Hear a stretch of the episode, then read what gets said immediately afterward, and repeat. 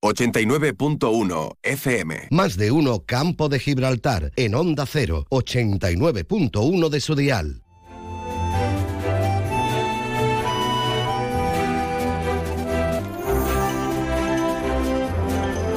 y 20 del mediodía, muy buenas tardes, bienvenidos a su Más de Uno Campo de Gibraltar. Aquí comenzamos nuestro programa comarcal en este lunes 20 de noviembre. 20 de noviembre, que por cierto es el Día Internacional del Niño, el Día del Libro Valenciano, el Día de la Industrialización de África, Día Internacional también de la Memoria Transgénero y en Argentina el Día de la Soberanía Nacional, que precisamente acaban de, acaban de expresar y acaba de expresar la ciudadanía argentina su voluntad con la elección del nuevo presidente. A ver cómo le sale. Y nosotros, mientras tanto, en nuestro campo de Gibraltar, en nuestro cono sur, pero de la península ibérica y de Europa, vamos a ir con nuestro programa en el que ya les, ya les adelanto que tenemos una programación también variada, que como siempre, un menú del día que espero que sea de, de su gusto. Vamos a hablar de Alzheimer, porque mañana hay una interesante actividad en el Centro Documental José Luis Cano de Algeciras, organizada por la Asociación de Familiares de Alzheimer con la proyección de un documental en el que los protagonistas son directamente pacientes eh, que han tenido un diagnóstico reciente de la enfermedad, cómo están asumiendo esa situación de ser ya pacientes de Alzheimer y saber lo que, lo que, lo que les espera en un futuro y esa lucha que van a tener que realizar tanto ellos como sus familias contra esta terrible enfermedad.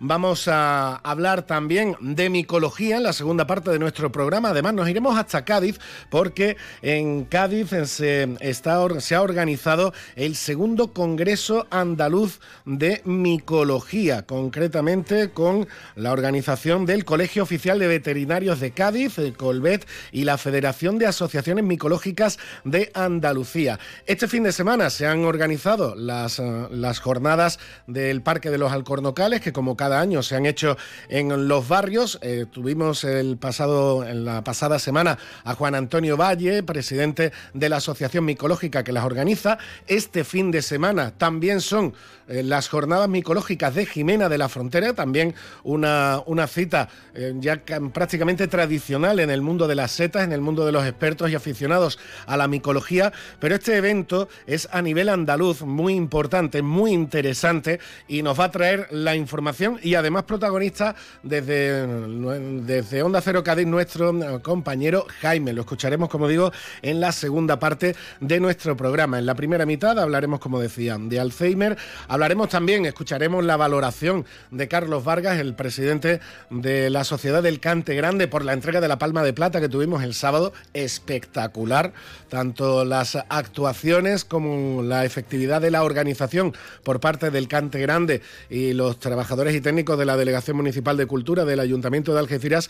Y muy emotiva, muy, muy emotiva la entrega a la familia de Moraito Chico. Y también vamos a hablar, y además lo vamos a hacer de inmediato, de historia, de historia medieval y de, y de la convulsa historia medieval que tiene nuestra tierra, que tiene el campo de Gibraltar, sobre todo en aquella época de la conquista cristiana de los antiguos reinos musulmanes y las antiguas enclaves musulmanes que mm, tuvimos en esta zona. Y estamos ahora mismo en uno de ellos, de los más importantes, si no el más importante, como fue Algeciras, con una historia además particularísima y que determinó, sin duda, la, la historia contemporánea de, Algeciras. Una Algeciras que, como nos va a comentar nuestro próximo invitado y nos puede confirmar, terminó literalmente desapareciendo del mapa en, la, en, los últimos, en las últimas décadas, en el último tramo de la, de la Edad Media, hasta que eh, se terminó repoblando a inicios del siglo, del siglo XVIII. Es muy interesante y de todo ello nos va a hablar nuestro próximo invitado, José Antonio Ortega, con el nuevo libro que ha sacado y que se va a presentar aquí en Algeciras próximamente, concretamente los hitos de la conquista cristiana en el campo de Gibraltar entre el siglo XIII y el siglo XV. Y todo eso, por supuesto, con el, adelanto de la actualidad de la jornada, para el que tendremos a nuestro compañero Alberto Espinosa dentro de unos minutos, porque ahora mismo lo tenemos en rueda de prensa de la mesa de la sequía, fundamental, importantísima.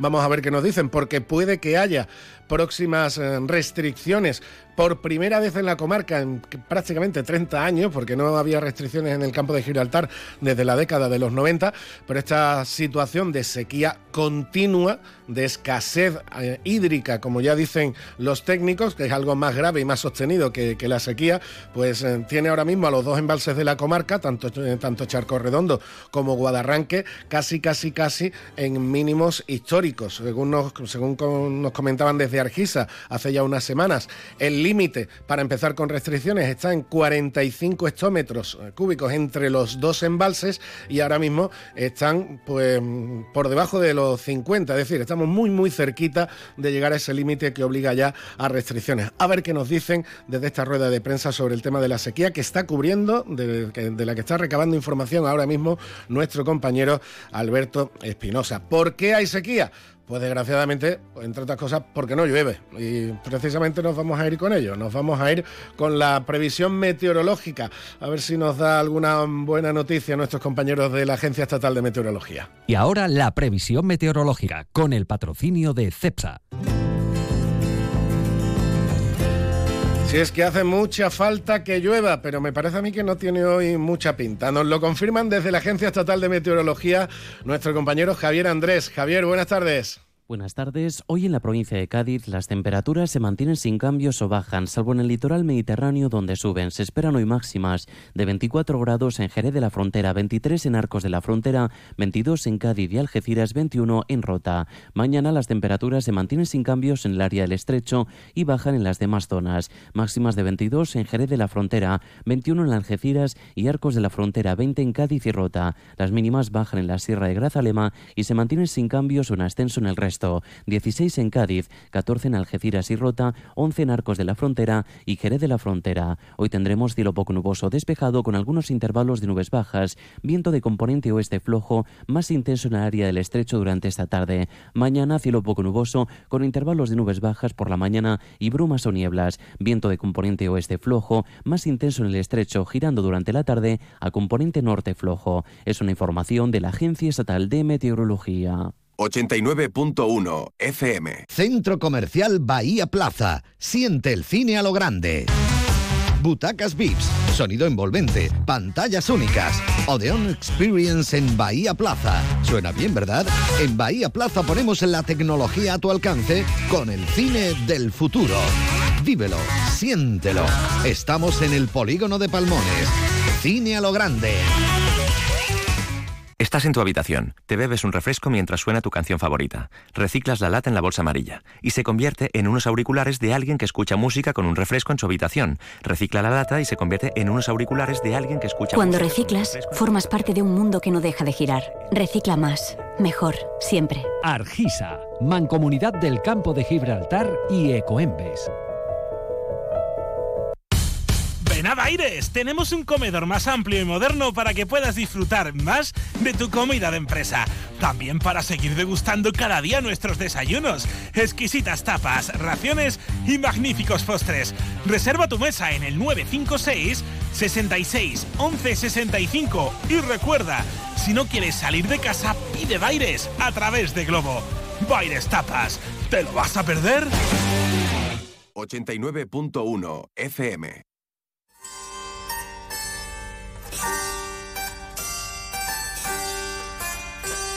Hombre, si vamos a hablar de historia medieval, pues evidentemente mm, pega un poquito esta ambientación musical de, música medieval. ¿Por qué?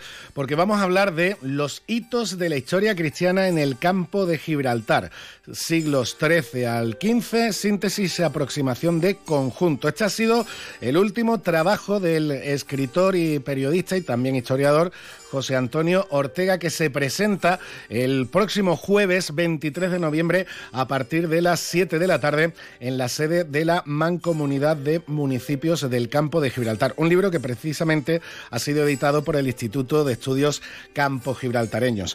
José Antonio Ortega, buenas tardes. Buenas tardes, Salva. Bueno, eh, que, has sido un fanático de la historia siempre me consta, pero ahora te has decidido adentrar a nivel académico y a nivel de, investigación histórica. Efectivamente. Pero antes de empezar, permíteme que... Por favor. Que envíe un abrazo desde aquí a, a María Quirós.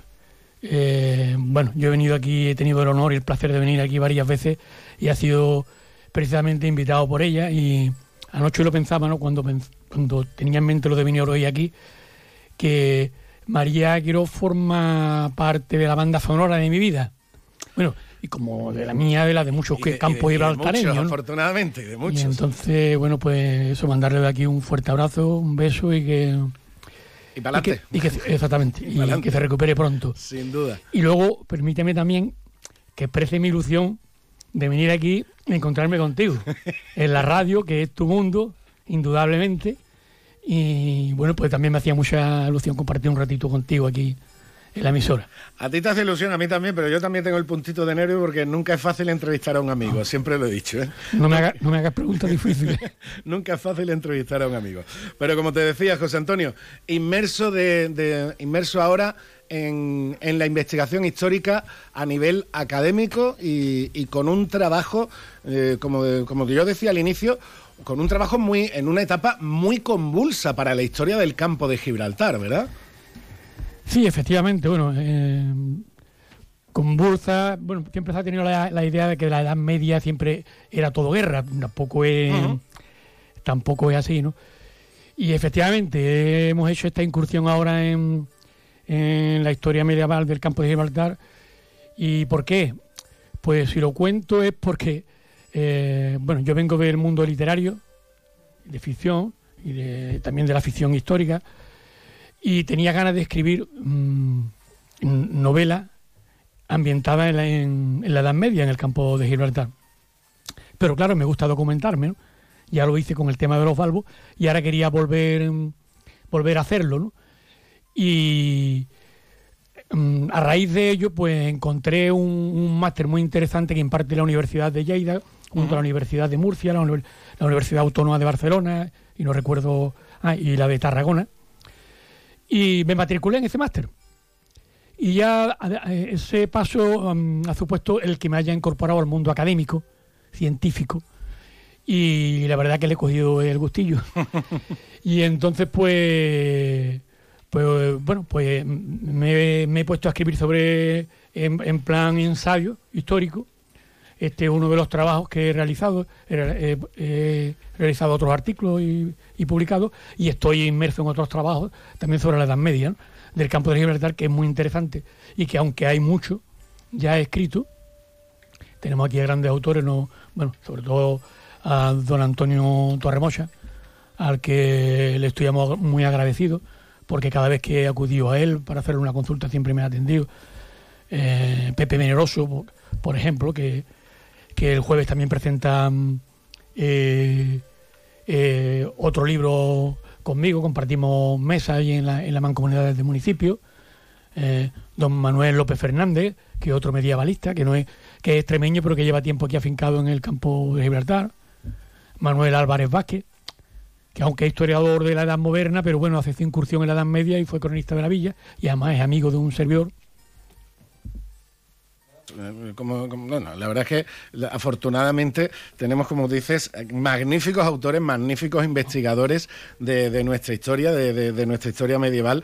Y, bueno, en ese sentido, como tú dices, el profesor Torremocha, que es como a mí me gusta decirle, pues de hecho fue profesor mío, es eh, sin duda, sin duda una eminencia. Pero decía lo de lo de momento convulso en la, comarca, porque en los siglos en los que te has centrado, el siglo, del siglo XIII al siglo XV, se producen los diferentes asedios que sufre la, ciudad de, Algeciras. Primero asedio cristiano para conquistarla, después lo pierde porque la reconquistan los musulmanes, después la, vuelven, a, la vuelven a perder. Eh, los hechos de Guzmán el Bueno también se producen en el siglo, en el siglo XIII, ese asedio a Tarifa, la toma de, creo que la toma de Gibraltar, si, no me equivoco, en definitiva, eh, estábamos, eh, es cierto como tú dices, que no toda la Edad Media, no era un periodo de guerra constante, pero en esos dos, esos tres siglos aquí en esta zona, en la zona sur de, la península ibérica, sí fue una etapa muy, muy movida, ¿no? Sí, sí. Mm, bueno, el libro, el libro lo que se centra es en el proceso de conquista eh, castellana, cristiana, de, lo que era, de lo que hoy es el campo de Gibraltar, que prácticamente coincidía con lo que era el reino o la taifa de Algeciras, que, que anteriormente había sido Cora o provincia del califato cordobés. Eh, esa conquista además se enmarca dentro de un proceso de expansión de la cristiandad latina eh, en Europa. Eh, y bueno, este es, pues, digamos, es una, un, capítulo de, de, ese proceso de, expansión de la cristiandad y en la, península ibérica. ¿no? Esta conquista arranca con la toma de Tarifa en 1292 y se consuma ya en el siglo XV con la conquista de Gibraltar en 1462. Eh, por eso decimos, decimos los hitos de la conquista cristiana eh, porque, bueno, aparte de la conquista de Tarifa, luego vino la conquista de Algeciras en 1344, eh, luego hay un, un paréntesis largo, el, proceso se retoma en, ya en el siglo XV con las conquistas de Castellar y de, Jimena en 1431, de Castellar en 1434 y, el, el Peñón de Gibraltar en 1462. Me estás diciendo que un dato interesante que eh, Gibraltar se toma, o sea, es decir, los cristianos consiguen conquistar Gibraltar apenas 30 años apenas 30 años antes de conseguir conquistar Granada y ya que desaparezca el último reino musulmán. Es decir, Gibraltar se mantuvo como una plaza complicada y difícil de tomar, ¿no?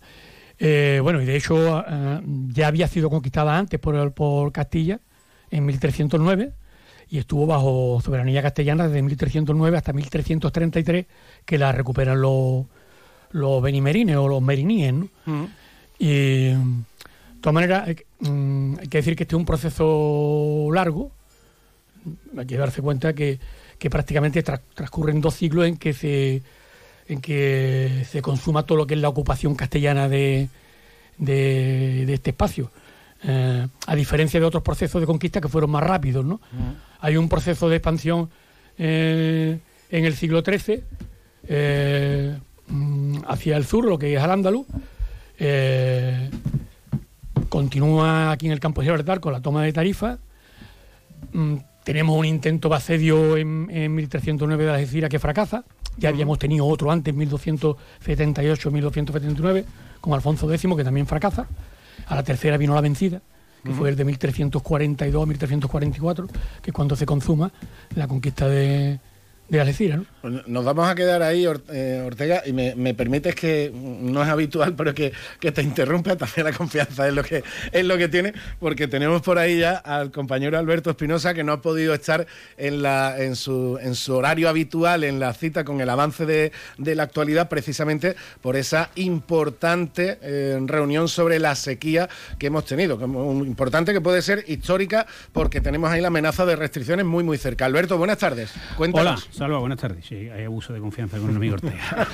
Cuéntanos. Pues sí, acaba de terminar la reunión de la Mesa de la Sequía y la comparecencia del alcalde José Ignacio Landaluce. De momento no va a haber restricciones al consumo humano, pero me parece que después de Navidad... Inminente, ¿no? Sí, se la verdad se lo pediremos a los Reyes Magos porque si no va a ser inminente. Sí se baraja ya, pero habrá un aviso, obviamente, con tiempo, de reducir la presión por la noche Algeciras sí está ahorrando en el último trimestre un 1,5%. Ha hecho el andaluce que esto es una cuestión de todo. No ha nombrado ninguna otra ciudad, ni ningún otro municipio del campo de Gibraltar, pero ha pedido un poco de concienciación a todos, ¿no? En la medida de, pues solo se está, por ejemplo, baldeando las calles en zonas sensibles, llámese hospitales, centros de salud, colegios. Que los niños en los colegios están haciendo una gran labor en cuanto a la concienciación de, de no despilfarrar agua. Recordemos que ya la mancomunidad avisó precisamente eso, que se iba a cortar el agua después de Navidades si no llovía. Las previsiones son muy malas muy malas en el sentido de que no va a llover.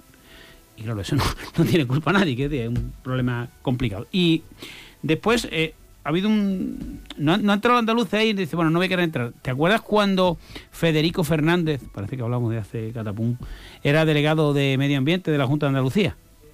¿Te, acuerdas que nada más llegar dijo que Algeciras estaba robando agua, por lo menos, ¿no? Los manantiales, la garganta del capitán y todo aquello. Bueno, pues ahora, eh, ya con autorización, se sigue cogiendo agua de los manantiales. De hecho, en números redondos, eh, se eh, suministra Argisa más de 8 millones y medio de metros cúbicos de agua a Algeciras, obviamente la ciudad con más número de habitantes del campo de Gibraltar, y 2 millones salen del de, eh, bujeo, la garganta del capitán y también de la zona del río de La Miel.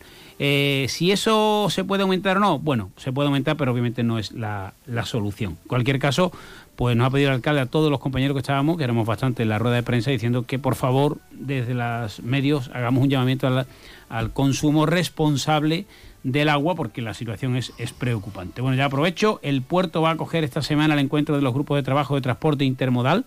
Eh, con la presencia otra vez de Iveta Radicova aquí, la comisaria del corredor mediterráneo, también del Atlántico Carlos Secchi y del Mar, del, lo diré, Mar del Norte Mediterráneo Peter Balsat o Barat, no sé, ya me pierdo la pronunciación. Eh, todo ello cuando de nuevo se ha vuelto a averiar el Algeciras Madrid, Madrid Algeciras. Hay una noticia buena. Renfe ha comunicado, espero que se entienda la ironía en la radio, que ahora el trayecto va a durar media hora más. Supongo que porque, en fin.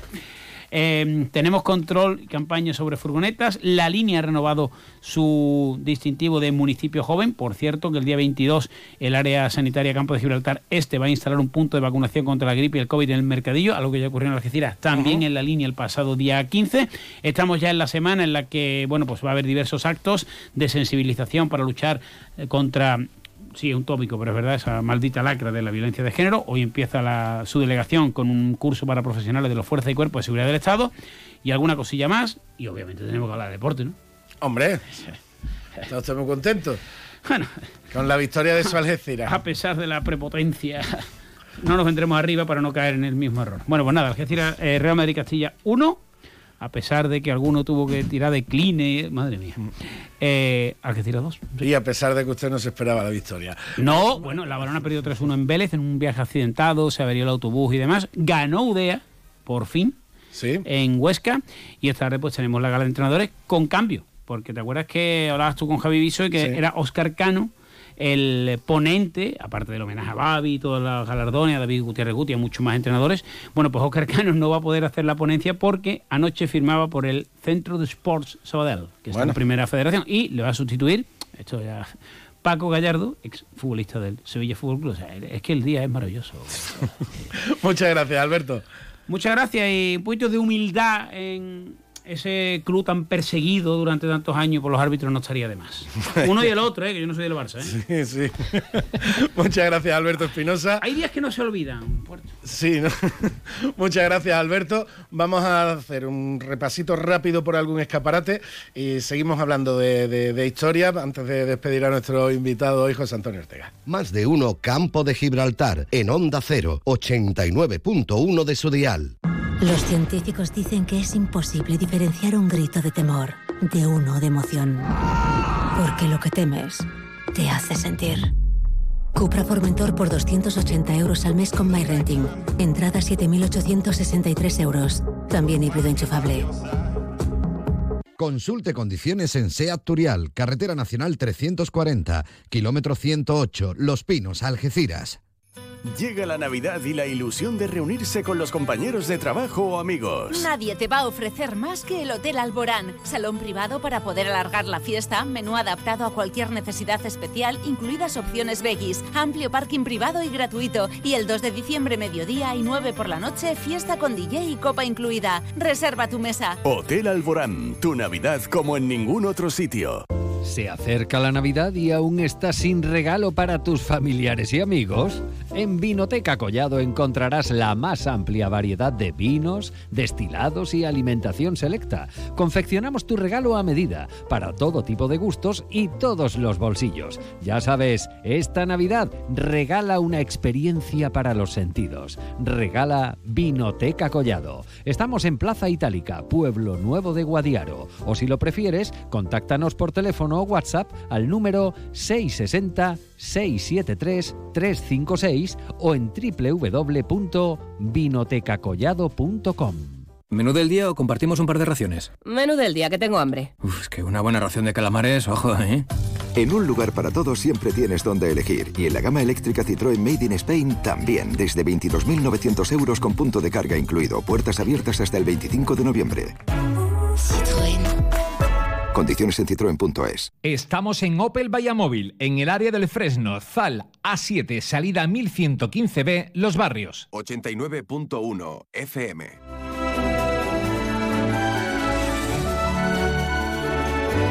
15 minutos para la una de la tarde, seguimos adelante y como decíamos, volvemos a saludar a nuestro invitado, en, nuestro primer invitado en el día de hoy, el escritor y periodista José Antonio Ortega, con este libro, Los hitos de la conquista cristiana en el campo de Gibraltar del siglo XIII al siglo XV. Hasta tres intentos de asedio cristiano, hasta tres intentonas tuvo eh, para, Algeciras para hasta terminar siendo conquistada vamos, bajo el reinado de Alfonso XI, al que tenemos justo en, eh, a la entrada del Parque María Cristina, para que la gente sepa por qué está ahí esa estatua de ese rey, ¿no?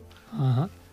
Eh, efectivamente, bueno, fueron dos intentonas y la tercera, pues, se, se, logró finalmente la conquista de Algeciras, bueno, que era, digamos, el pilar más importante de lo que era de lo que era ese territorio, ¿no? Eh, musulmán, vamos, ejercía, digamos, además la capitalidad.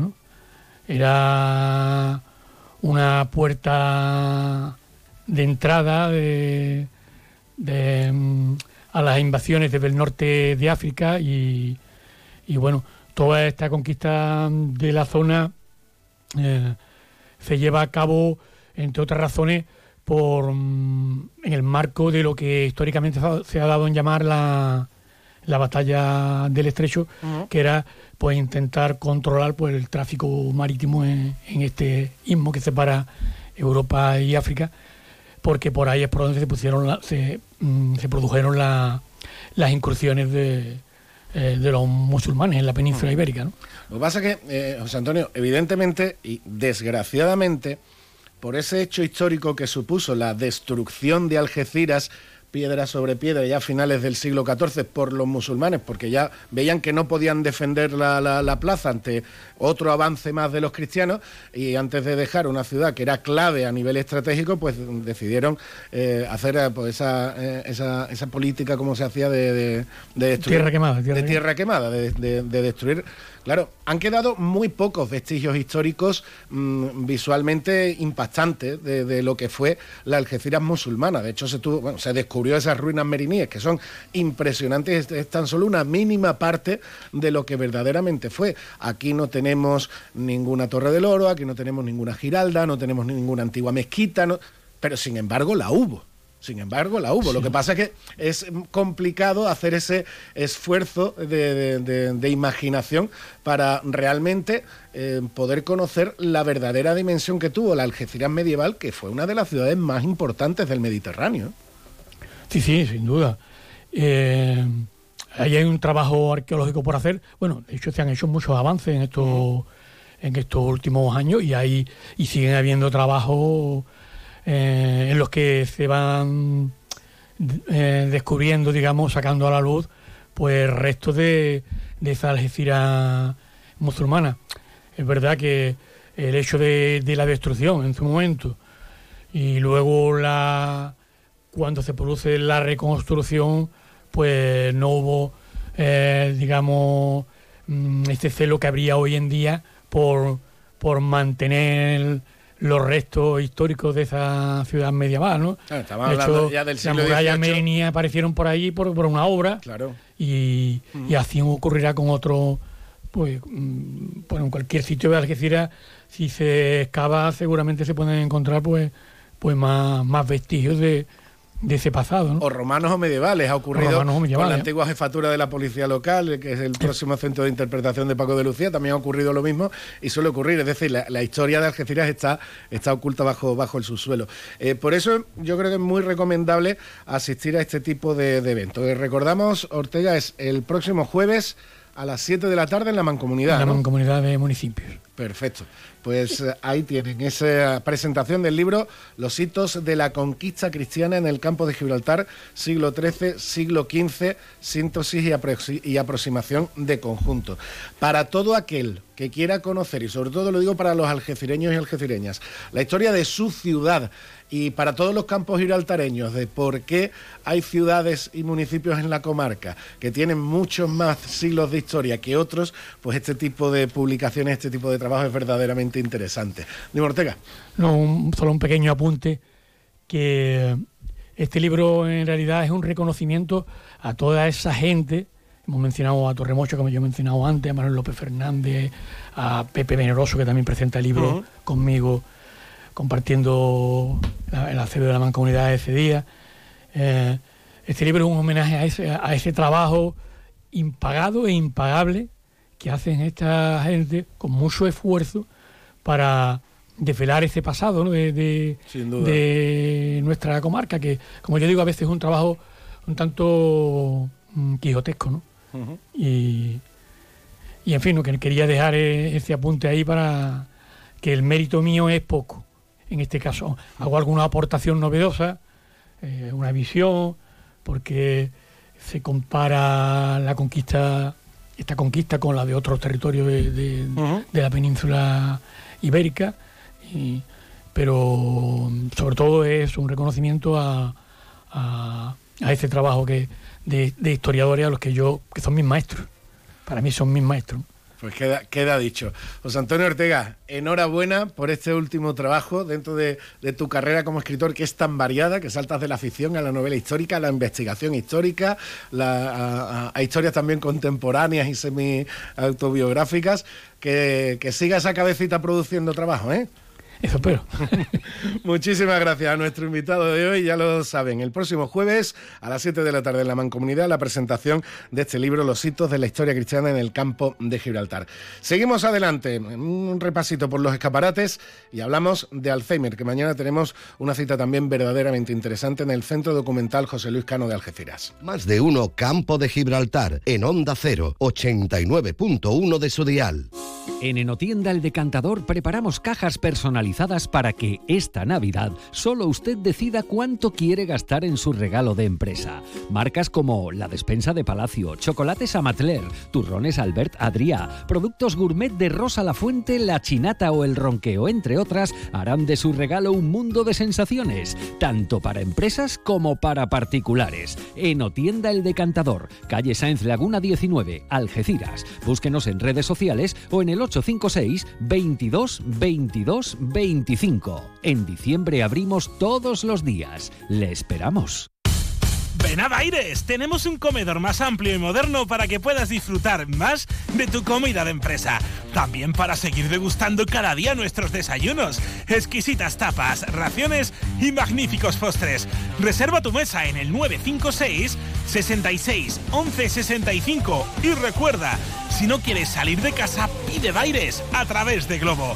Baires Tapas, ¿te lo vas a perder?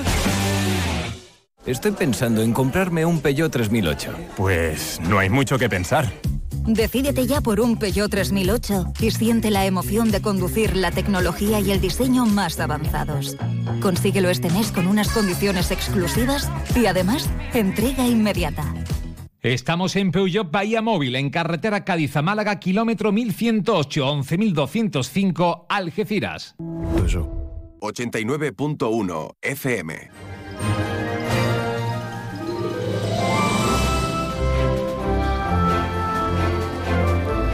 Seguimos en nuestro más de uno campo de Gibraltar, hablando ahora, como decíamos al inicio del programa, de Alzheimer. ¿Por qué? Porque este martes, eh, esta tarde a las 6 de la tarde, de, este martes 21 de noviembre, tenemos un documental y charla, coloquio sobre esta enfermedad verdaderamente interesante. El, el documental se llama Tengo Alzheimer, pero sigo siendo yo. Y la actividad la organiza la Asociación de Familiares de Alzheimer de Algeciras. Hablamos con Ana Vileo. Ana, buenas tardes. Buenas tardes. Un, documental que, seguro que por lo menos, por lo menos va a remover muchas conciencias, ¿no? Sí, es una manera de concienciar a, las personas, sobre todo de ese, de ese grupo de, enfermos que están en una fase muy inicial. Y, saber, bueno, evidentemente, una vez que se tiene el diagnóstico, como tú dices, en esa fase muy inicial, desgraciadamente el, Alzheimer sigue siendo una, enfermedad irreversible, pero por eso mismo hay que asumirla y, y cuanto antes se trabaje y se haga todo lo posible por retrasar al máximo el estadio final, mucho mejor, ¿no? Sí, sí, hombre. Mm, es cierto que aunque no se puede, eh, digamos que no tiene cura, ¿no? pero siempre se puede trabajar todas las áreas cognitivas para que mantenga las capacidades el máximo tiempo, el máximo tiempo posible. Eh, en este tipo de, este tipo de, situaciones, eh, evidentemente no solo afecta al paciente, sino además una enfermedad como el Alzheimer afecta sobre todo mucho a los cuidadores, al entorno, a, a las familias. Esa concienciación entiendo que va para todos, ¿no? Sí, sí, esto afecta sobre todo a las personas con las que convive. De todos modos, todos nos vemos tocados porque es una. Eh, ahora mismo nos, vemos una realidad de familias que los hijos trabajan, tienen niños pequeños, tienen sus padres, no viven, desgraciadamente no, no está como antiguamente, ¿no? Que vivía la abuela junto con todos juntos. La mayoría de los casos, pues hay más desgregación y no y no se puede ayudar como se debiera. Eso no significa que una persona que no viva con con el enfermo no se vea afectada por sentimientos de culpa, eh, incluso abandono laboral, porque hay que cuidar de, estas personas pues con las mismas necesidades que tiene conforme pasa la enfermedad, sobre todo, pues una persona, un niño, ¿no? Es así. Eh, Ana, ¿cómo surge la, la ocasión y la oportunidad de traer este documental a Algeciras? Pues gracias a la Confederación Española de Alzheimer y otras demencias, a la que nosotros pertenecemos desde siempre, eh, y a raíz de que, bueno, se creó el miembro, eh, los cinco miembros del panel de expertos de personas con Alzheimer, el PEPA, estas cinco personas que tienen menos de 65 años recién diagnosticadas desde el 2007, pues van haciendo conferencias, concienciando. Ya hay dos de ellos que sí se han dado de baja. Yo misma he presenciado en el Congreso de Vitoria-Gasteiz una ponencia por parte de ellos y en este documental pues ellos lo que hacen es mostrar el impacto de, esa comunicación del diagnóstico a los pacientes, a ellos mismos, ¿no? Cómo cambia su vida, sus miedos, los desafíos a los que se enfrentan el tema laboral, su lucha contra la enfermedad. Entonces, eh, tiene un punto muy humano porque es que son los propios afectados los que lo, lo, lo hablan. Eh, Ana, entiendo que para esa labor de concienciación también eh, muy importante que, surjan figuras eh, mm, reconocidas, figuras famosas que, también cuentan su realidad. Desde hace ya varios años fue, por ejemplo, el, que fue presidente de la Generalitat en Cataluña, Pascual Maragall, con, la fundación además que, realizaron, etcétera. Pero últimamente, y además nos toca también Algeciras, porque el, director del documental ha sido un algecireño, ha sido Alexis Morantes, el documental de, David Bisbal hay una escena que, ha dado la vuelta en todas las redes sociales, etcétera, de un encuentro de David con su padre, en el que su padre en, principio no lo reconoce, pero cómo se toma David esa circunstancia, cómo se graba, esa es la realidad diaria de un paciente con Alzheimer y de su familia. Claro, esa es la realidad y luego cada uno tiene unos recursos para afrontarlo. En este caso, pues, David lo hace estupendamente, con, con muchísimo cariño y mucho arte. La verdad que no todas las personas tienen la misma herramienta en su mochila como para poder hacerlo así. Y aparte, bueno, es lo que te decía, no es la persona con la que convive día a día. Mm, ese, ese cargo es, duro, ¿no? No, sin duda, tiene, tiene, que ser, tiene que ser tremendo, pero eh, entiendo que, ese impacto sí ayuda mucho a esa labor de concienciación que queréis hacer las asociaciones siempre. ¿eh? Claro, claro, pasito a pasito, eh, aunque sí que es verdad que cada vez hay más hay más concienciación y, por supuesto, lo más importante es que ya los especialistas directamente nos derivan al centro porque entienden lo importante de la actividad que nosotros le ofrecemos aquí de estimulación cognitiva, ¿no? Porque no es lo mismo aparcarlos eh, en casa eh, que estar aquí activos. No, no es lo mismo. La enfermedad se pasa para ellos, por supuesto, con su calidad de vida y para el cuidador más llevadera. Claro, evidentemente. Y esa, ese, ese, trabajo conjunto entre los colectivos y los servicios sanitarios fundamental en muchas asociaciones que, realizáis esa labor asistencial, incluida la vuestra, ¿no? Sí, es importante eso, mantenernos coordinados. Eh, no hay que olvidar que esto es una enfermedad que genera muchísimos costos económicos.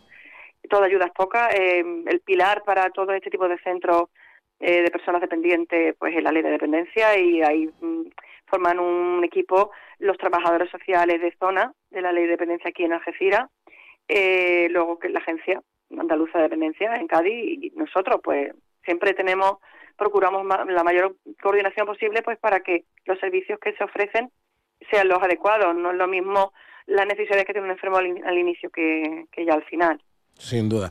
Bueno, pues recordamos la cita. Mañana martes 21 de noviembre a las 6 de la tarde en el Centro Documental José Luis Cano. La proyección de este documental Tengo Alzheimer pero sigue siendo yo y posteriormente la charla coloquio organizada por la Asociación de Familiares de Alzheimer de Algeciras. Ana Vileo, muchísimas gracias por estar con nosotros y, gracias por la labor que hacéis desde la asociación día a día. ¿eh? A vosotros. Y nosotros nos vamos ya con las noticias en Onda Cero. En Canarias.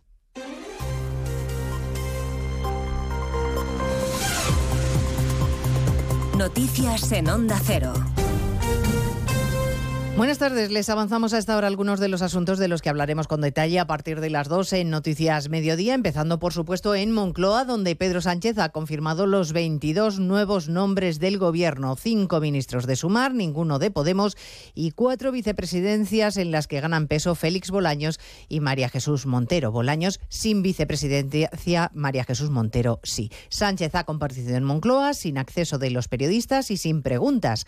En la puerta de Moncloa se encuentra Juan de Dios Colmenero. Comparecencia del presidente del gobierno donde no han permitido pasar ni a Onda Cero ni a ningún otro medio de comunicación. Era señal institucional, nos decían, sin preguntas, pero tampoco se ha permitido el acceso a las cabinas habilitadas para la prensa. Pedro Sánchez ha dado a conocer su nuevo gabinete de 22 ministros y ministras. Recordamos en la incorporación de cinco miembros de Sumar, las novedades de Óscar Puente en Transportes y Mónica García en Sanidad y como hombre fuerte del gabinete Félix Bolaños, que asume también la cartera de justicia en medio de la aprobación de la ley de amnistía. Un gobierno con perfil político, ha dicho Pedro Sánchez, para una legislatura política. Un gobierno de mujeres y de hombres para dotar de estabilidad al país durante estos próximos cuatro años. Un equipo de alto perfil político para una legislatura de alto perfil político personas capaces de gestionar, pero también de llegar a acuerdos y de explicarlos públicamente. Los ministros prometerán o jurarán mañana su cargo ante el rey antes del intercambio de carteras y la primera reunión del nuevo Consejo de Ministros. A partir de las dos repasaremos los nombres de la lista, también las primeras reacciones políticas. Desde Génova, desde la calle Génova, sostienen que el equipo de Sánchez es faraónico y que no responde a las necesidades del país, sino al interés de Pedro Sánchez, que tiene muchos favores que pagar. El presidente andaluz, Juanma Moreno, ha criticado además que vaya a ser el gobierno más caro vuelve a hacer lo que le da la gana. En este sentido no hace ningún ajuste, ningún recorte y volvemos a tener el gobierno más caro de la historia de nuestra democracia. Por tanto, me parece un tanto irresponsable y muestra ya por dónde va a ir este gobierno, que este gobierno va a seguir abusando del falco, abusando del poder, eh, metiendo más déficit público, gastando sin control. En Podemos hay enfado mayúsculo tras la confirmación de que se han quedado fuera del Ejecutivo. Pablo Fernández, el portavoz, lamenta no solo que Sánchez y Yolanda Díaz les hayan aparcado, sino que continúen en el gobierno titulares como Marlasca o Margarita Robles. En este nuevo gobierno está claro que ganan las posiciones más conservadoras. Para nosotros es lamentable que, por ejemplo, Marlasca repita como, como ministro del Interior y también es destacable que la señora Robles vuelva a tener la cartera de defensa, lo que pone de manifiesto que gana el ala más conservadora del gobierno y esto aventura pues que pocas transformaciones progresistas se van a dar en la próxima legislatura. Al presidente de la COE, Antonio Garamendi, más que los nombres le preocupan las políticas que vayan a desarrollar, porque él piensa que los nombres son lo de menos. Al final seguirá siendo, dice, más de lo mismo. A mí no me interesan tanto quiénes son los ministros como cuáles son las políticas que van a aplicar los ministros. Si es uno o es otro, pues es como en los partidos de fútbol.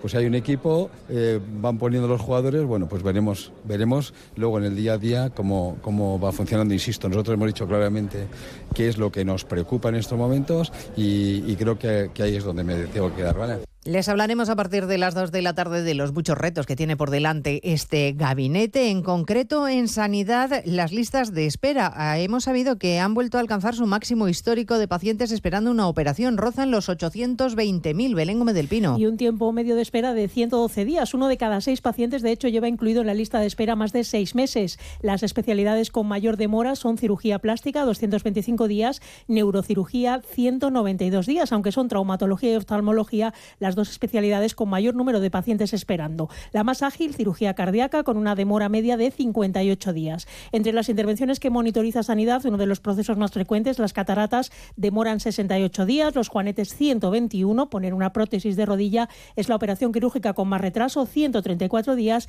y la cirugía cardíaca coronaria la que menos, 40 días. Celebran asamblea plenaria los obispos y el presidente de la conferencia episcopal ha pedido al presidente del gobierno que cosa las heridas y busque los consensos. Francisco Paniagua. Los obispos llaman a modificar cualquier pacto que cambie el consenso que los españoles nos dimos con la Constitución del 78 y lanzan un mensaje directo al presidente Pedro Sánchez. Confío en que el nuevo presidente del Gobierno de España, recientemente investido, trabaje activamente en el conjunto de todas, con el conjunto de todas las fuerzas políticas para recuperar la cohesión social y dedique todas sus fuerzas a coser las heridas sociales que han provocado algunos de los recientes pactos de investidura. El cardenal Omeya habla también del dolor y falta de veracidad de los datos que aportó el defensor del pueblo con una encuesta según la cual habría casi medio millón de abusados en España. Y por supuesto a partir de las dos hablaremos de Argentina, del triunfo de Javier Milei. Los argentinos cansados de sus políticos han apostado por un giro radical en un país con una inflación desbordada. Lo analizaremos en 55 minutos cuando hablemos de toda la actualidad de este lunes 20 de noviembre. Elena Gijón, a las 2, Noticias Mediodía. Trabajo, casa, ducha, cena, cama. Salir de trabajar con el piloto automático no tiene pérdida, aunque pensándolo bien, sales perdiendo. Te pierdes conversaciones, te pierdes risas, te pierdes lo que sucede a tu alrededor.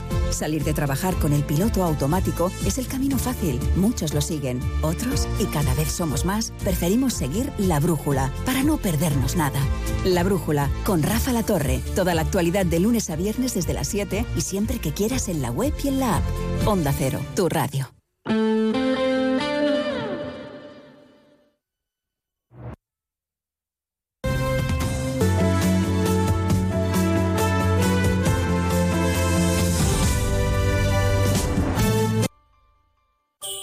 En estas Navidades, saborea el mejor jamón ibérico de bellota. Los Romeros de Alanís. Producto familiar y artesanal con tiendas en Alanís y Sevilla. Los Romeros de Alanís. Descubre nuestro producto estrella, Lomito Ibérico de Bellota. El mejor sabor para estas fiestas. Realiza tu pedido entrando en shop.losromerosdealanís.com y lo recibirás en casa en 48 horas. Los Romeros de Alanís. De nuestras dehesas a tu mesa. Disfruta el Black Friday con Social Energy. Llévate 200 euros en tu batería virtual con Quiroluz, con seguro todo riesgo incluido los dos primeros años y grandes descuentos con hasta 25 años de garantía en todas nuestras instalaciones de primeras marcas. Esta semana 20 meses sin intereses al 0% TAE. Pide tu cita al 955 44 11 11 o socialenergy.es. La revolución solar es Social Energy. Sobre todo, Onda Cero Andalucía. En Onda Cero, Noticias de Andalucía.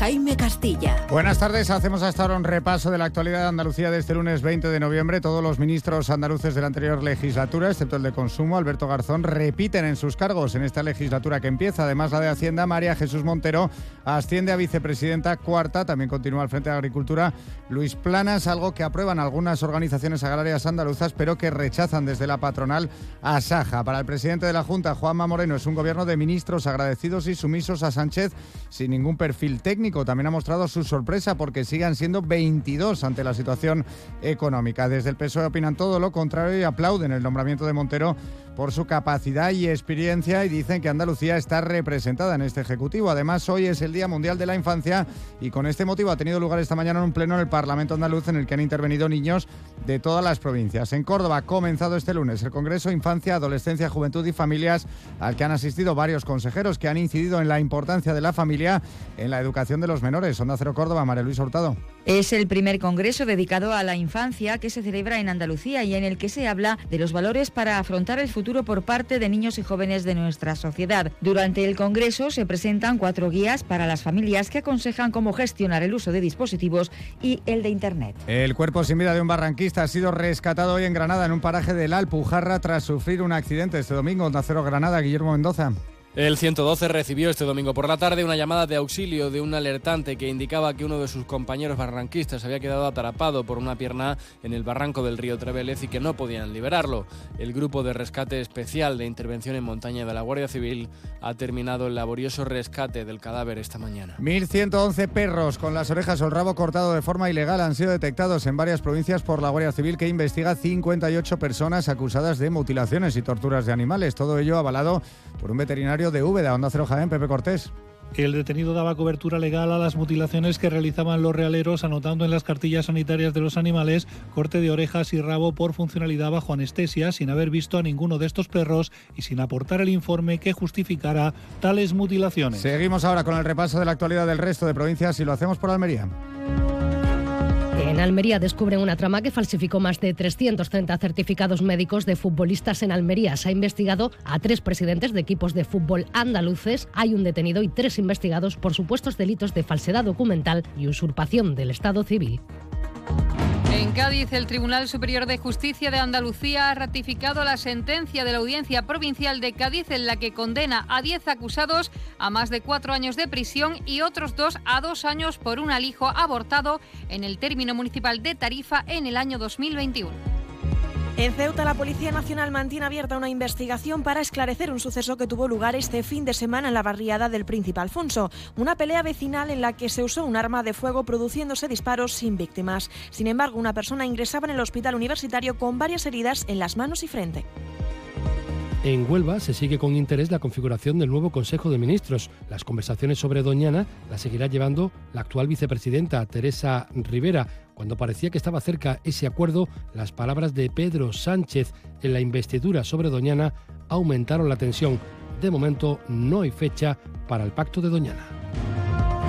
En Málaga, el Partido Popular prepara un calendario de movilizaciones en contra de la ley de amnistía y en defensa de la igualdad para todos los ciudadanos. Los populares ya han celebrado manifestaciones o concentraciones tanto en Málaga como ayer en distintos municipios de la provincia para mostrar el rechazo a los acuerdos alcanzados por Pedro Sánchez con los independentistas catalanes. Y en Sevilla está previsto que mañana comience el juicio contra el rapero Baltoni, cuido de la justicia por llamar a, un, a matar a un guardia civil en un concierto en el municipio de Marinaleda en 2018. Más noticias de Andalucía a las 2 menos 10 aquí en Onda Cero. Onda Cero. Noticias de Andalucía.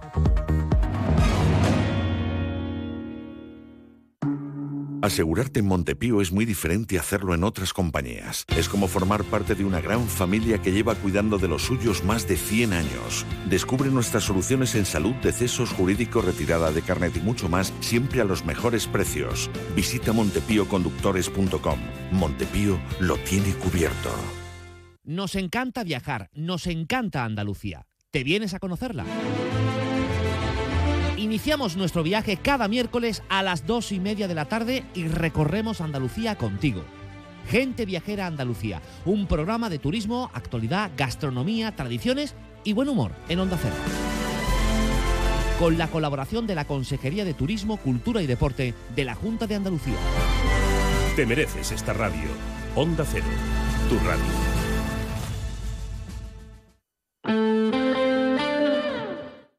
89.1 FM. Luis, estoy pensando en comprarme un coche blanco. ¿Qué dice Yuyu? ¿Blanco? ¡Cómpratelo negro! No, no, no, no. Blanco y grandecito. Para ir con la familia. Anda ya, Yuyu. Cógete un deportivo, un caprichito. Caprichito el canasta que me voy a pedir. ¡Eh, pues otro para mí! Hombre, por lo menos en eso siempre estamos de acuerdo. ¡Canasta! No, ni nada. Disfruta con un consumo responsable.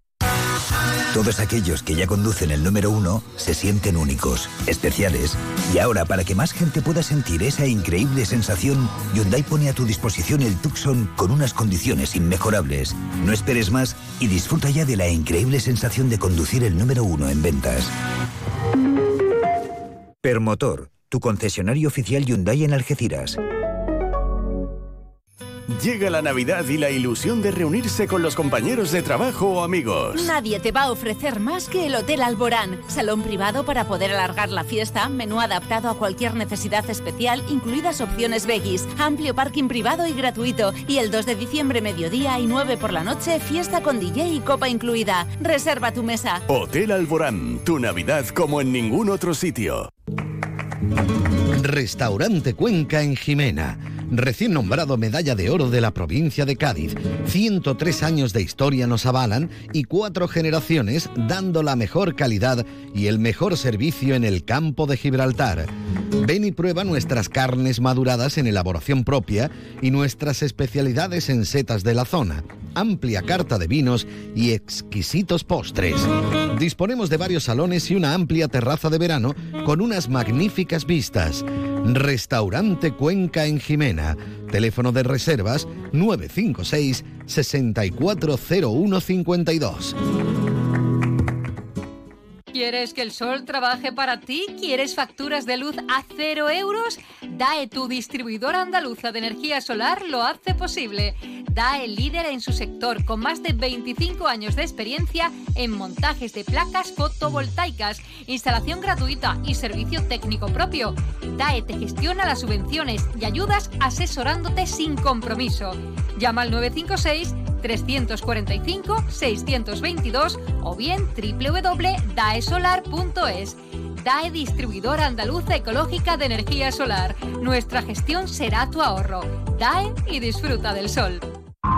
Comandante Fermín, ve un campo de asteroides entrando por el ala derecha. Comandante no, no es un campo de asteroides, es la semana del Black Friday de Toy Planet. Desde el 20 al 26 de noviembre, en Toy Planet, cientos de juguetes con descuentos de hasta el 70%. Descuentos de hasta el 70%. Tiendas Toy Planet. La Navidad es la estrella de nuestro planeta. Juguetería Toy Planet. Estamos en el centro de tu ciudad, en Algeciras, La Línea, Los Barrios y Tarifa. Más de uno Campo de Gibraltar, en Onda 0, 89.1 de su dial. Parece que te estoy viendo. Ay, me parecía que te estaba viendo.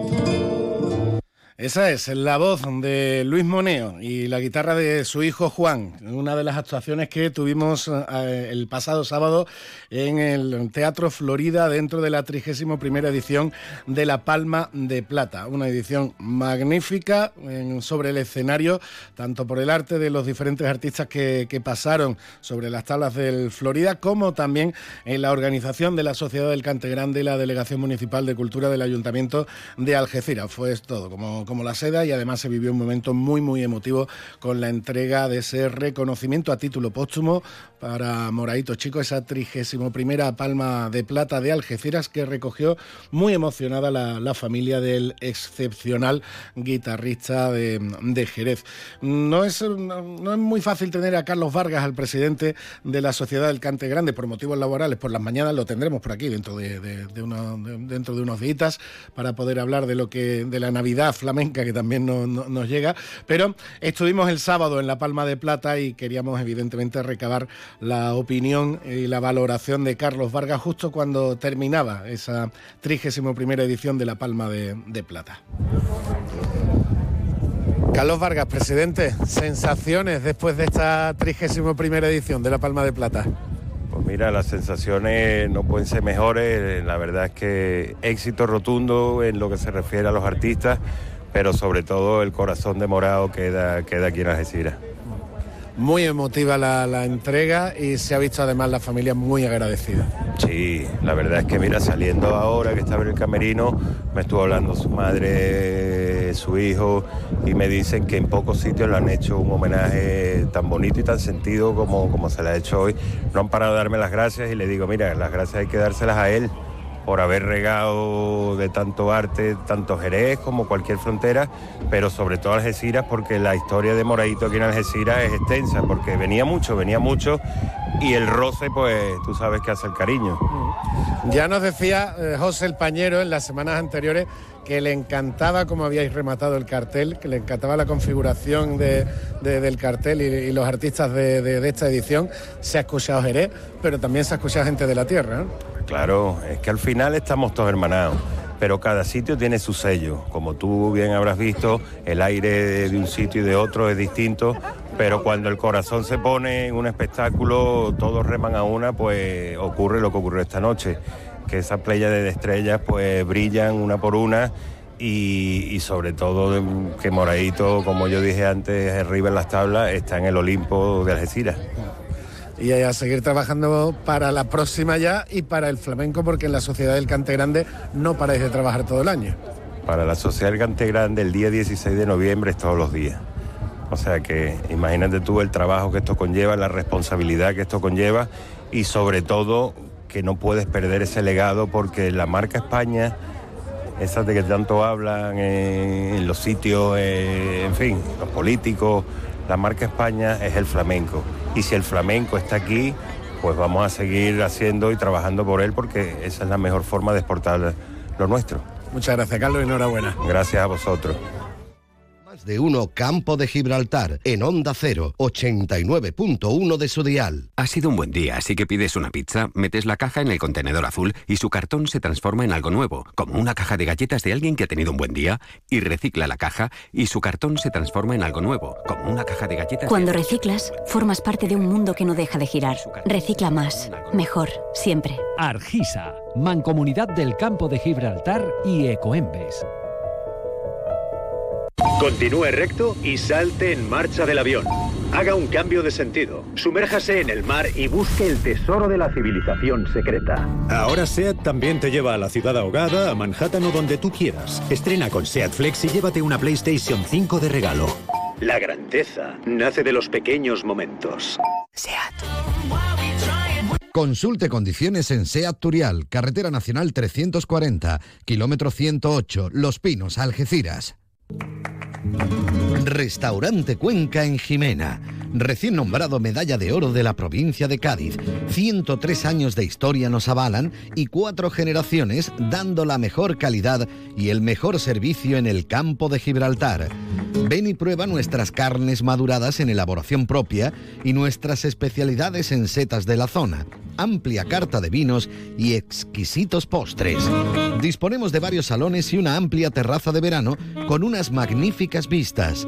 Restaurante Cuenca en Jimena. Teléfono de reservas 956 640152.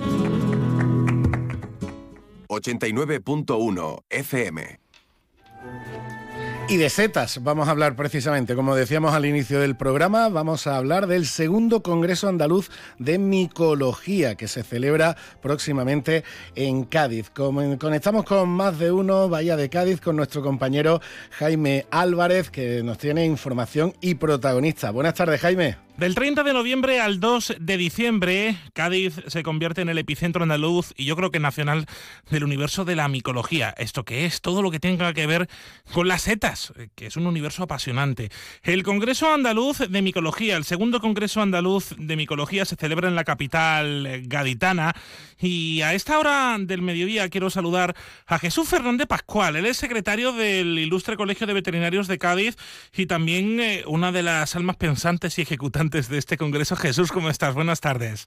Buenas tardes, me alegro saludarte. Bueno, qué alegría que, que, ya tengamos aquí este Congreso Andaluz de Micología, que no me he equivocado, ¿no? La micología es todo lo que tenga que ver con lo que comúnmente se conocen como setas.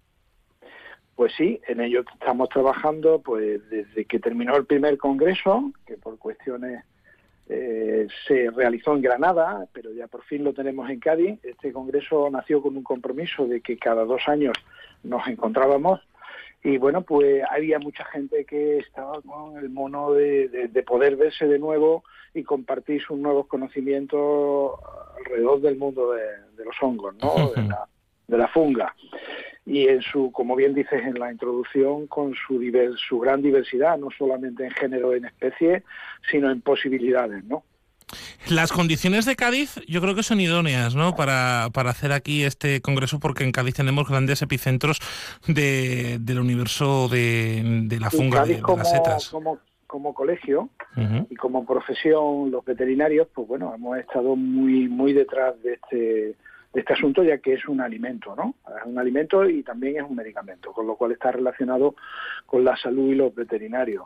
Nosotros hicimos, recuerdo, desde el 2000, 2005 6 hasta el 2012, cursos acreditados por la Agencia de Calidad Sanitaria para nuestros colegiados, quedaron muy conformes y quedaron muy entusiasmados con este mundo Es más, los docentes que, de excelencia que trajimos en aquel tiempo, como los cursos que desarrollamos en los arcos locales, muchos de ellos que no habían hecho una profundidad de, búsqueda y de clasificación de setas en los arcos locales quedaron muy sorprendidos. De hecho, desde aquel tiempo se sacaron bastantes libros y se sacaron especies nuevas en los arcos locales.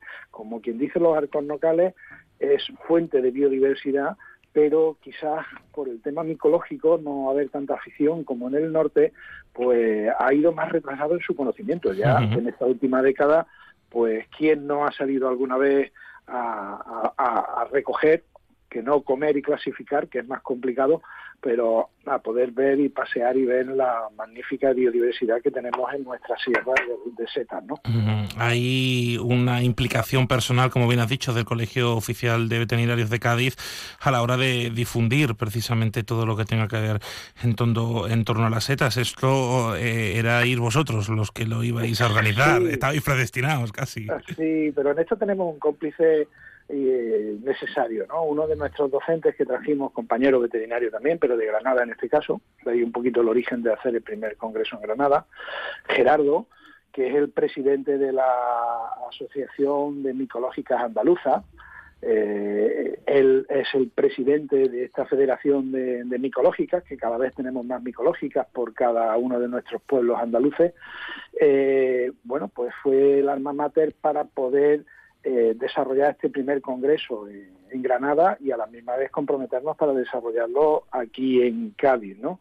Eh, él junto a mí hemos organizado un programa muy diverso que parte de bastantes ejes, ¿no? porque el programa académico va de microrisas y hongo hipogeo, estamos hablando de la ventaja en fertilización y en salud de, los cultivos y de los bosques.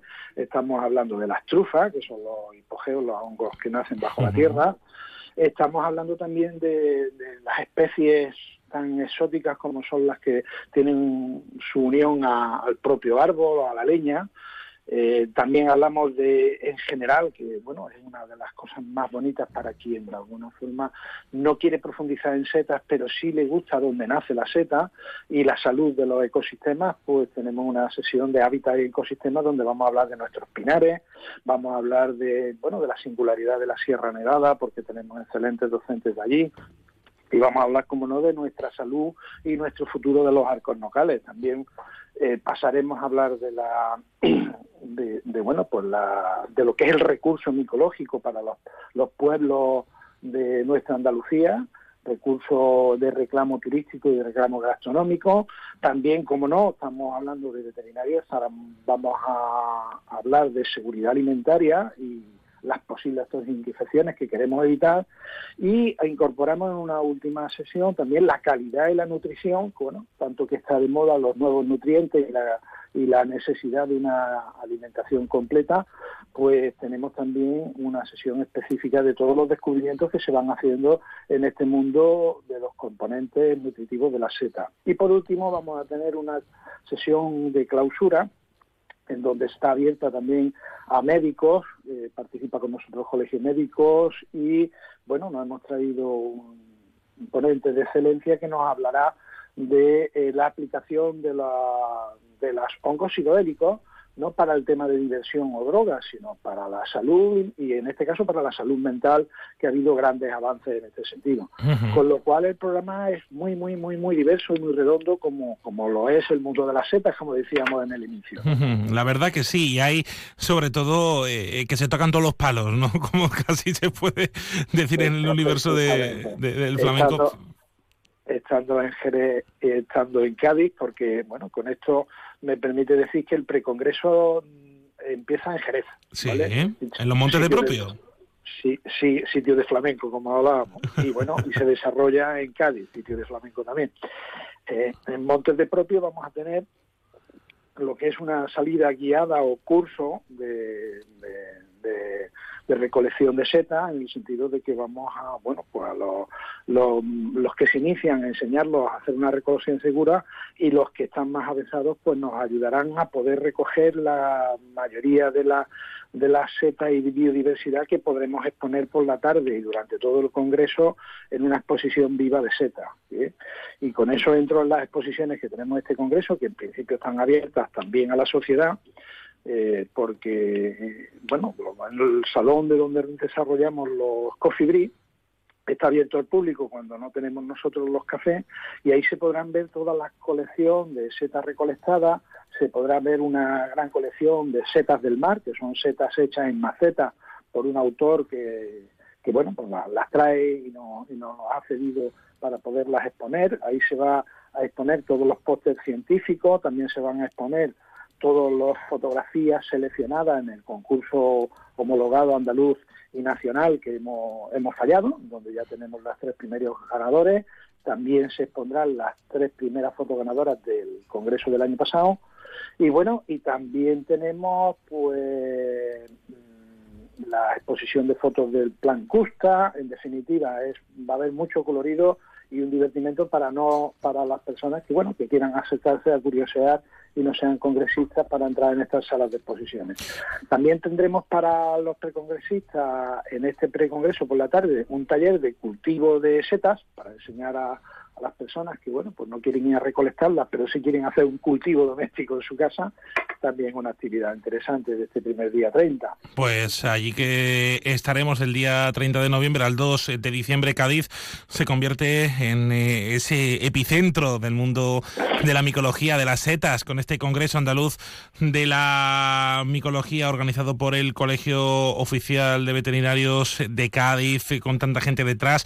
Eh, Jesús Fernández, eh, mano ejecutiva antipensante de este congreso? O, esperamos ese día, bueno, pues tenemos el día inaugural, eh, aunque empezamos el día, como te he dicho, por la tarde 30 con las exposiciones, el día 1, el día inaugural, estará con nosotros con nuestro consejero de medio ambiente, estará nuestro alcalde y bueno, pues todos los medios que podáis eh, recoger la noticia y os esperamos. Pues oye, que estaremos. Un abrazo, Jesús. Venga, pues muchas gracias y buenas tardes. Más de uno Campo de Gibraltar en Onda 0, 89.1 de su dial. ¿Quieres más productos, más stock y mejores precios para tus reformas? En Leroy Merlin Los Barrios te ofrecemos la gama más amplia, con precios que se ajustan a tus necesidades y con la máxima calidad en materiales de construcción, electricidad, fontanería, piscinas, carpintería, baños y mucho más. Ven a Leroy Merlin Los Barrios y descubre muchas más ventajas para profesionales como tú. Leroy Merlin, ahora más pro. Ven a Baires, tenemos un comedor más amplio y moderno para que puedas disfrutar más de tu comida de empresa. También para seguir degustando cada día nuestros desayunos, exquisitas tapas, raciones y magníficos postres. Reserva tu mesa en el 956 66 11 65 y recuerda, si no quieres salir de casa, pide Baires a través de Globo. Baires Tapas, ¿te lo vas a perder? ¿Se acerca la Navidad y aún estás sin regalo para tus familiares y amigos? En Vinoteca Collado encontrarás la más amplia variedad de vinos, destilados y alimentación selecta. Confeccionamos tu regalo a medida, para todo tipo de gustos y todos los bolsillos. Ya sabes, esta Navidad regala una experiencia para los sentidos. Regala Vinoteca Collado. Estamos en Plaza Itálica, Pueblo Nuevo de Guadiaro. O si lo prefieres, contáctanos por teléfono WhatsApp al número 660-673-356 o en www.vinotecacollado.com. Todos aquellos que ya conducen el número uno se sienten únicos, especiales. Y ahora, para que más gente pueda sentir esa increíble sensación, Hyundai pone a tu disposición el Tucson con unas condiciones inmejorables. No esperes más y disfruta ya de la increíble sensación de conducir el número uno en ventas. Permotor, tu concesionario oficial Hyundai en Algeciras. Si estás pensando en comprarte un coche nuevo, seminuevo de ocasión, piensa en Móvil, tu grupo automovilístico de confianza en el campo de Gibraltar. Peugeot, Opel, Citroën, Fiat, Jeep son una de las marcas de tu nuevo coche. Visita las instalaciones de Peugeot, Jeep y Fiat en carretera Málaga, kilómetro 108 en Algeciras, frente al Hotel Alborán o las de Opel y Citroën en el área del Fresno, zona de actividad logística en la A7, salida 1115B, Los Barrios. Tu nuevo coche está en Móvil y cuenta con la confianza y garantía de Grupo Almina. Más de uno Campo de Gibraltar en Onda 0, 89.1 de su dial. Y hoy que cumpleaños Joey Walsh, nos vamos con su grupo, con los Eagles. Les dejamos con esta música americana, con las noticias de la comarca, con Alberto Espinosa. Mañana volvemos en más de uno Campo de Gibraltar. Hasta mañana.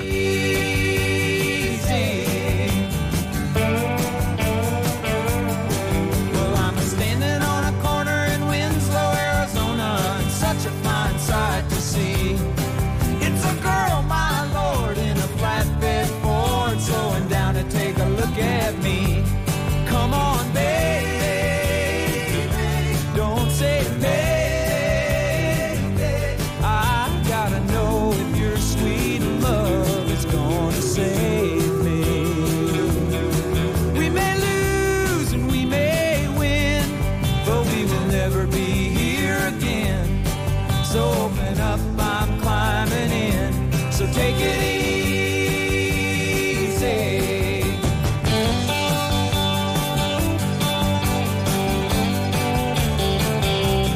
89.1 FM.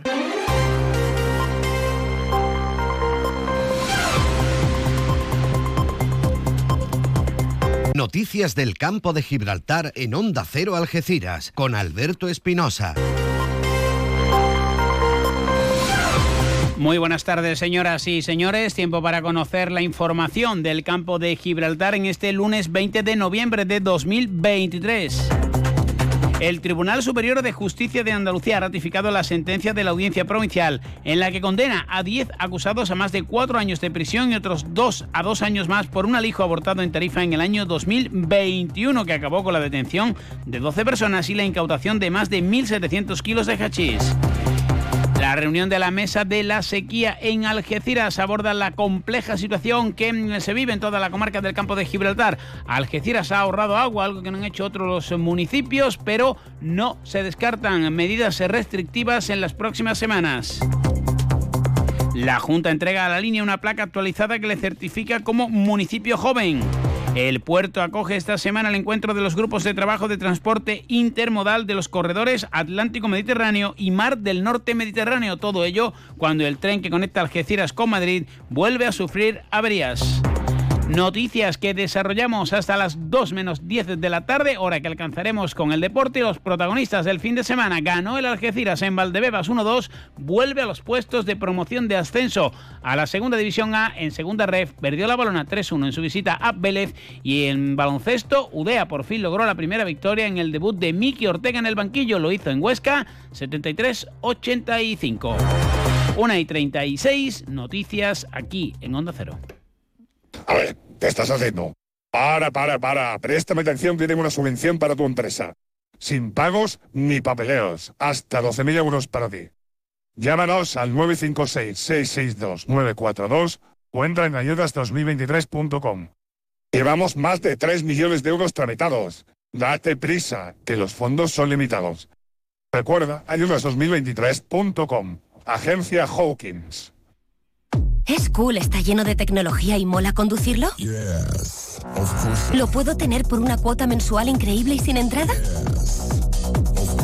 ¿Y la versión eléctrica por la misma cuota? Descubre el nuevo Opel Corsa en tu concesionario Opel, financiando con Stellantis Finance hasta el 30 de noviembre. Consulta condiciones en opel.es. Estamos en Opel Móvil, en el área del Fresno, Zal, A7, salida 1115B, Los Barrios. Pues se lo decíamos en titulares, 10 condenados a más de 4 años de cárcel por un alijo de 1.742 kilos de hachís que fue localizado en Tarifa en el año 2021. En su momento, los condenados recurrieron la sentencia ante el TSJ que ha desestimado todos esos recursos, confirmando la resolución de la sección séptima de eh, la Audiencia Provincial, la sección de Algeciras. El sector de justicia de CESIV quiere manifestar, y así lo ha hecho a través de un comunicado, su total oposición a que se comarcalicen los juzgados de violencia de género sobre la mujer. En este sentido, recuerdan que en el campo de Gibraltar había tres jueces para la violencia sobre la mujer con 24 funcionarios en total repartidos en tres municipios, pero la comarcalización redujo a tan solo un juez en Algeciras con 13 funcionarios tras incorporar tres refuerzos por la presión de este sindicato, según dice CESIF, todo ello con el mismo volumen de casos de violencia de género que soporta el campo de Gibraltar. Y como les decíamos, en el Ayuntamiento de Algeciras ha concluido hace unos minutos la reunión de la mesa de la sequía sobre el, el, análisis que se ha hecho es que las previsiones apuntan a que no va a llover en exceso. Por lo tanto, no se descartan, como ya apuntó la Mancomunidad de Municipios del Campo de Gibraltar, restricciones al consumo humano después de las Navidades e incluso en un par de semanas o tres habrá una nueva reunión y ahí se podrían adoptar las primeras medidas que tendrían que ver con la reducción de la presión. El alcalde de la ciudad, José Ignacio Landaluce, ha recordado que en el último trimestre Algeciras ha descendido notablemente el consumo de agua en un 1,5%, pero que otras localidades de la comarca no han hecho lo mismo y recuerda que esto es una tarea de todos. Que menos consumo hemos tenido. Eso es importante. En Algeciras, porque desgraciadamente eh, el compromiso que debe haber de todos es que debemos de bajar el consumo en nuestras ciudades y no ha ocurrido así en otras ciudades del campo de Gibraltar donde no solo no se ha mantenido ni ha bajado, sino que ha subido. Y esto es un compromiso de todos. En este sentido, el alcalde y el delegado de Emalges, Álvaro Márquez, han recordado que Argisa suministra más de 8 millones y medio de metros cúbicos a la ciudad y que 2 millones salen de los manantiales propios, tanto en el Bujeo, el Río de la Miel y la Garganta del Capitán. El alcalde pasado de, puntillas por aquella histórica polémica con la Junta de Andalucía, gobernada por el Partido Socialista, y con el delegado de Medio Federico Fernández, que quiso prohibir las captaciones de la Garganta del Capitán. El alcalde ha recordado hoy que se va a seguir tomando agua de los manantiales respetando el caudal ecológico. Nosotros vamos a seguir eh, pidiendo la autorización de mantenimiento del caudal, manteniendo el caudal ecológico, seguir tomando agua de nuestras captaciones, de los manantiales propios, de las captaciones propias. No es lógico que manteniendo el caudal ecológico ese agua se vaya al mar, se despilfarre. Hoy más que nunca no podemos despilfarrar agua. También se trabaja en la medida de evitar pérdidas, eh, fugas o averías. En este caso, una en una urbanización privada como es Soto Rebolo, en la que también se trabaja por parte de Malges, Álvaro Márquez. He vuelto a insistir eh, a la comunidad de propietarios, que es la que eh, estaba elaborando esa, nueva muestra de agua para confrontar los datos de, cloro de, esa, de ese agua y poder ir al punto exacto de esa posible fuga de agua. En los resultados, pues previsiblemente los tendremos entre hoy y mañana, si todo, si todo sigue los planos más o menos que nos marcan desde el laboratorio, y podremos discernir la composición de ese agua y enfocarnos al punto concreto. El puerto de Algeciras se prepara para acoger el miércoles un encuentro de los grupos de trabajo del transporte intermodal. La misión, en una cita que está encabezada por los coordinadores europeos del corredor Atlántico Mediterráneo y Mar del Norte, es identificar las acciones necesarias para el despliegue de la infraestructura que permita la puesta en marcha de las autopistas ferroviarias en Europa. La Algeciras-Zaragoza va a centrar el debate. Gerardo Landaluce, presidente. Desde el puerto de Algeciras impulsamos la intermodalidad del transporte marítimo y de nuestros tráficos para ser más competitivos y también más sostenibles medioambientalmente. Para ello hemos organizado conjuntamente un encuentro de alto nivel del grupo de trabajo de puertos intermodal de tres de los nueve corredores prioritarios y estratégicos de la Unión Europea y que se engloban en las redes transeuropeas. Y en concreto están impulsados por Iveta Radicova por parte del Mediterráneo, el profesor Secchi por parte del Corredor Atlántico y Peter Bala también por parte del Mediterráneo y Mar del Norte. Ya saben que el TSJ también ha declarado nula de pleno derecho la reforma del llano amarillo. El ayuntamiento va a recurrir, también la autoridad portuaria, que ha detenido de momento los eh, trabajos, pero a pesar de las críticas del PSOE, algunas de ellas, según el equipo de gobierno infundadas, se van a seguir con proyectos de la ciudad. Jessica Rodríguez. Continuamos trabajando por acabar las grandes obras que estamos ejecutando en la ciudad y vamos a dar paso muy pronto a otras actuaciones porque no nos olvidamos de ninguna barriada. Ayer mismo se adjudicó la calle Benito Daza en la granja. Continuamos trabajando en las obras que no hemos finalizado aún en el Rinconcillo, en la Avenida de Diputación y en la Avenida Cabo Peña y Flamenco y en San José Artesano en la Avenida España. Sepan también que eh, desde eh, el ámbito de la Junta de Andalucía siguen con las ayudas sociales que van a llegar a distintos municipios, porque según ha explicado el subdelegado eh, del gobierno andaluz en el campo de Gibraltar, Javier Rodríguez Cerros, el compromiso social del gobierno de Juanma Moreno está fuera de toda duda. Los barrios San Roque o Algeciras, además de la línea, van a ser beneficiados. Y con 658.261 euros con 46 euros en Algeciras y 141.651 en San Roque, y que ha tenido como objetivo desarrollar estrategias y acciones para la lucha contra el fracaso escolar y asentismo en familias de situación de vulnerabilidad o de exclusión social en zonas desfavorecidas. Precisamente el delegado territorial de Inclusión Social y responsable del Instituto Andaluz de la Juventud en la provincia ha destacado el compromiso de la Administración, en este caso con la localidad de La Línea y con el sector joven, entregando esa placa actualizada que le certifica un año más como municipio joven. Alfonso Candón trabajar de manera fluida y constante pues con los municipios, en este caso con la línea, que haya una relación fluida con la delegación territorial para dar mejores servicios y sobre todo volcar herramientas útiles al servicio de la ciudadanía, en este caso de los jóvenes, con la reafirmación del municipio joven. Una y casi ya 45 minutos de la tarde. En Enotienda El Decantador preparamos cajas personalizadas para que esta Navidad solo usted decida cuánto quiere gastar en su regalo de empresa. Marcas como la despensa de Palacio, chocolates Amatler, turrones Albert Adrià, productos gourmet de Rosa La Fuente, La Chinata o El Ronqueo, entre otras, harán de su regalo un mundo de sensaciones, tanto para empresas como para particulares. En Otienda El Decantador, calle Sáenz Laguna 19, Algeciras. Búsquenos en redes sociales o en el 856 22 22 25. En diciembre abrimos todos los días. Le esperamos. Y vamos con el deporte. El Algeciras tenía una complicada papeleta para eh, acabar con su, entre comillas, mala dinámica de las últimas semanas. Eh, tres partidos, un solo punto, primera derrota en casa ante el Intercity y visita nada menos que a Valdebebas.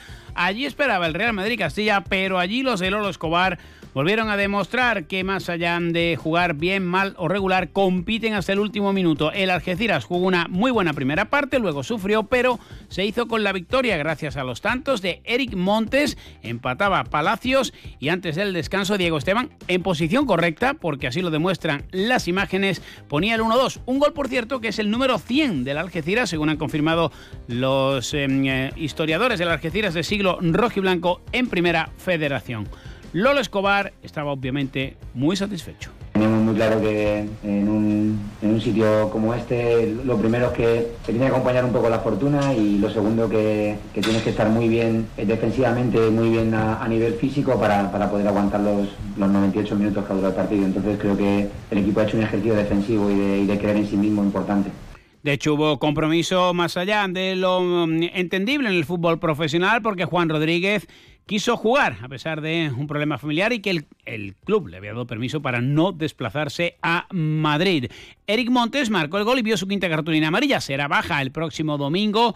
8 de la tarde también ante otro equipo de la capital, el Atlético de Madrid B. Lolo Escobar dice que no le puede pedir más a sus hombres. El producto final, que son los tres puntos, eh, vienen acompañados de una, semana durísima a nivel de plantilla donde uno de los nuestros está pasando un momento bastante, bastante malo y aún así ha, querido venir a jugar este partido y, y ha aguantado los 98 minutos pues, a, un nivel altísimo y, bueno, y como grupo pues, creo que le hemos apoyado de la mejor manera que podemos hacerlo que sacando los tres puntos. Eh, Tomás ha hecho un ejercicio de sufrimiento porque la semana que ha hecho es hasta el último momento no sabía si podía jugar o no.